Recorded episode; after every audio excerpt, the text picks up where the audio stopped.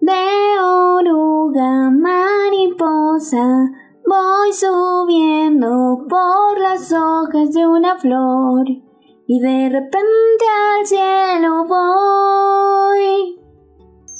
Capítulo 14. Ángeles.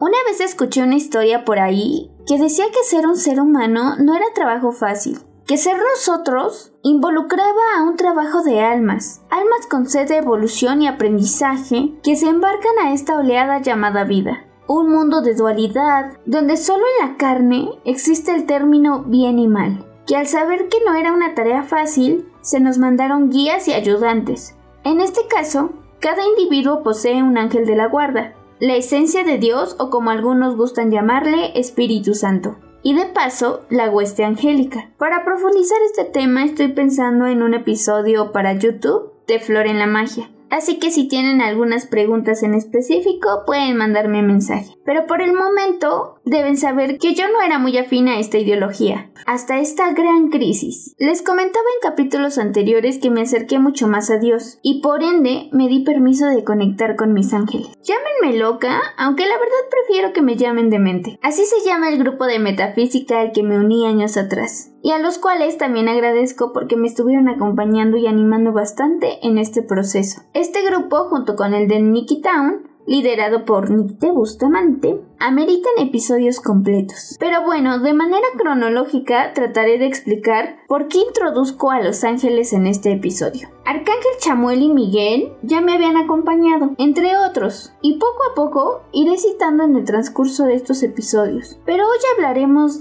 de cuando Gabriel se presentó de manera evidente frente a mí. Reitero, ¿pueden creerme una mujer de mente? ¿Está bien? Jamás me ha parecido entrar en los cánones estándares de un individuo normal, entre comillas, y cabe destacar que no soy ni más ni menos especial que nadie. Al menos yo no me siento así. La única diferencia es que me he dado permiso dejar de dar por hecho lo más que pueda y dar el beneficio de la duda a algunos de mis pensamientos. Esa noche mientras lloraba en la agonía, sentada en los escombros, ahogando mis lágrimas para que nadie me escuchara, sintiéndome derrotada y dándome por vencida porque no podía rescatarme a mí misma, vi una figura masculina, o más bien una figura andrógina una luz radiante en color blanco. Los ángeles no sienten tristeza, no vibran en estas densas frecuencias, no sienten lástima, ellos son compasivos y empáticos. Este ser con una mirada que yo interpreto como compasiva me miró, me dijo, yo estoy aquí,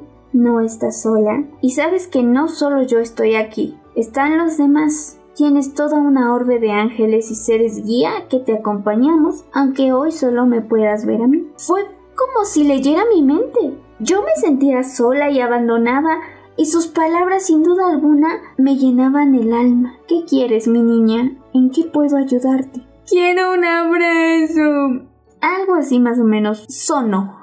De inmediato sentí como un calor pacífico apapachaba mi ser. Me visualicé como una niña siendo abrazada. En ese momento mi llanto dejó de brotar y una extraña sensación de armonía y paz me acompañaba. Ya estamos aquí. Nunca nos vamos. No hay nada que temer. Si te da miedo estar sola, recuerda que te acompañamos. Yo te acompaño, me dijo. Yo te abrazo si es lo que necesitas y quieres. Yo le di las gracias a Arcángel Gabriel Dejé de llorar y de pronto fui a descansar a mi cama como una bebé. Desde ese momento no he dejado de convocarlos y cosas increíbles siguieron ocurriendo en mi vida. Puede que este episodio sea muy pequeño, pero no por eso menos importante. Después de eso tuve más eventos con Arcángel Gabriel, pero ya no van como en cronología ni en tono de este podcast, porque ya son temas un poquito más esotéricos. Me gustaría mucho recomendar que si creen en los ángeles, escuchen a Angélica Bovino,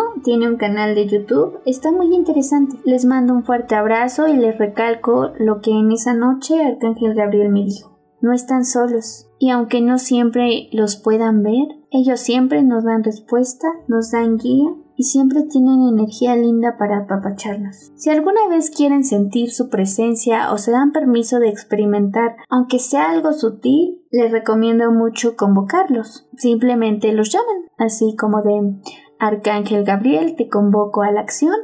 Lo pueden hacer tres veces, prende una velita o simplemente con el pensamiento es más que suficiente. Si se dan permiso podrán escuchar mensajes bastante gratos. Hasta aquí el episodio del día de hoy.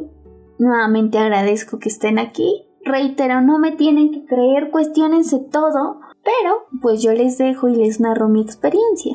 Los quiero mucho, espero que estén mejor y si están pasando por malos momentos, espero que pronto le encuentren alguna solución o vean las señales divinas y nos despedimos como siempre. De oruga mariposa voy subiendo por las hojas de una flor y de repente al cielo voy.